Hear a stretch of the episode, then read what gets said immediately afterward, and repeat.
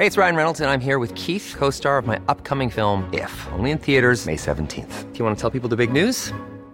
All right, I'll do. Sign up now and you'll get unlimited for $15 a month in six months of Paramount Plus Essential Plan on us. Mintmobile.com slash switch.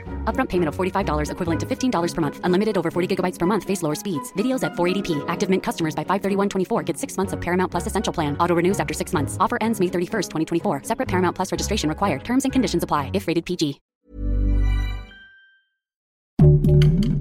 Heraldo Podcast, un lugar para tus oídos. Como que se siente frijolito, ¿no? Esto es por los frentes fríos. Aquí te decimos el reporte que dio Servicio Meteorológico. Esto es Primera Plana de El Heraldo de México. Este mes de febrero inició con la caída de nieve en algunos estados, y es que a lo largo de estos primeros días del mes, los frentes fríos 32 y 33, así como la sexta tormenta invernal, se están extendiendo por la República, generando varias afectaciones en distintas zonas. El Servicio Meteorológico Nacional explicó que este miércoles 7 de febrero, el Frente Frío 32 irá modificando sus condiciones térmicas, aunque todavía se va a sentir el frijolín. Mientras tanto, el Frente 33 y la sexta tormenta invernal continuarán su trayectoria, dejando a su paso varias afectaciones en el clima de México. Y conste que te estamos avisando para que no te vayas a salir sin tu suéter. Cabe mencionar que según el pronóstico del Servicio Meteorológico, se espera que para el jueves 8 de febrero la sexta tormenta invernal se vaya hacia el centro de Estados Unidos y por ende deje de tener afectaciones en el territorio mexicano. Pero no hay que cantar victoria, pues todavía nos va a tocar el Frente Frío 33. Si quieres estar bien informado sobre las elecciones del próximo 2 de junio, no te pierdas la cobertura Ruta 2024 a través de todas las plataformas del Heraldo de México. Escríbenos en los comentarios qué te parece este episodio.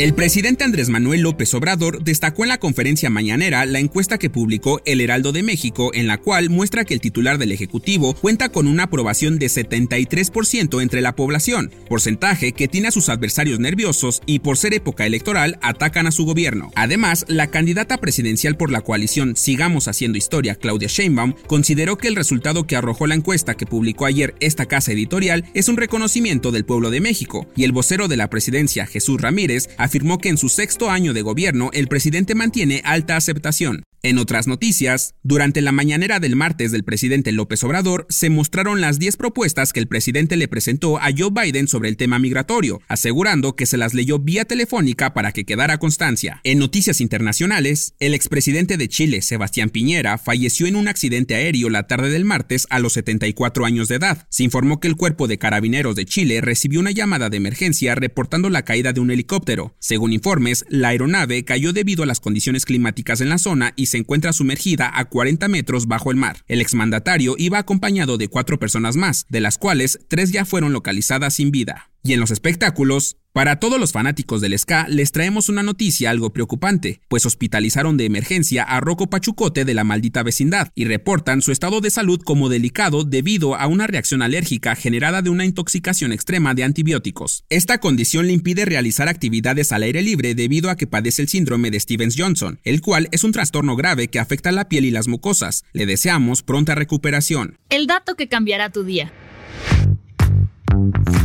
Desde que somos niños se nos fue inculcado que la leche era una gran fuente de vitaminas que ayudaba a fortalecer a nuestros huesos. Sin embargo, solo el 3.5% de la población puede digerirla sin problemas. Desde que somos niños se nos fue inculcado que la leche era una gran fuente de vitaminas que ayudaba a fortalecer a nuestros huesos. Sin embargo, solo el 3.5% de la población puede digerirla sin problemas. Esto es debido a que hasta hace 7500 años el ser humano era incapaz de procesar la lactosa proveniente de la leche de vaca. Y si te estás preguntando por qué la tomamos entonces? Te decimos, resulta que en los años 20 Estados Unidos producía mucho más leche de la que vendía, por lo que decidió aprovechar un estudio que mencionaba que este producto era benéfico, esto para aumentar sus ventas. La realidad es que actualmente sus beneficios no están 100% comprobados y estudios resaltan que su consumo podría ser contraproducente, entonces mejor la pedimos deslactosada.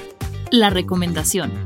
En el ajetreo de la metrópoli resulta complicado encontrar un espacio para estar realmente solo. Hay personas que disfrutan de su soledad y otras que no tanto, pero ¿alguna vez has meditado qué significa estar realmente solos? Si aún no entiendes cuál es tu relación contigo mismo, el podcast Juntos en Soledad podría ayudarte a encontrar algunas respuestas. En este podrás explorar la soledad además de conocer la experiencia de expertos que la han vivido en carne propia. De la mano del profesor colombiano de la Universidad Canada West, Guillermo Serrano, en cada episodio una nueva faceta de la soledad. Yo soy Arturo Alarcón y nos escuchamos en la próxima. Esto fue Primera Plana, un podcast de El Heraldo de México. Encuentra nuestra primera plana en el periódico impreso, página web y ahora en podcast. Síguenos en Instagram y TikTok como El Heraldo Podcast y en Facebook, Twitter y YouTube como El Heraldo de México. Hasta mañana.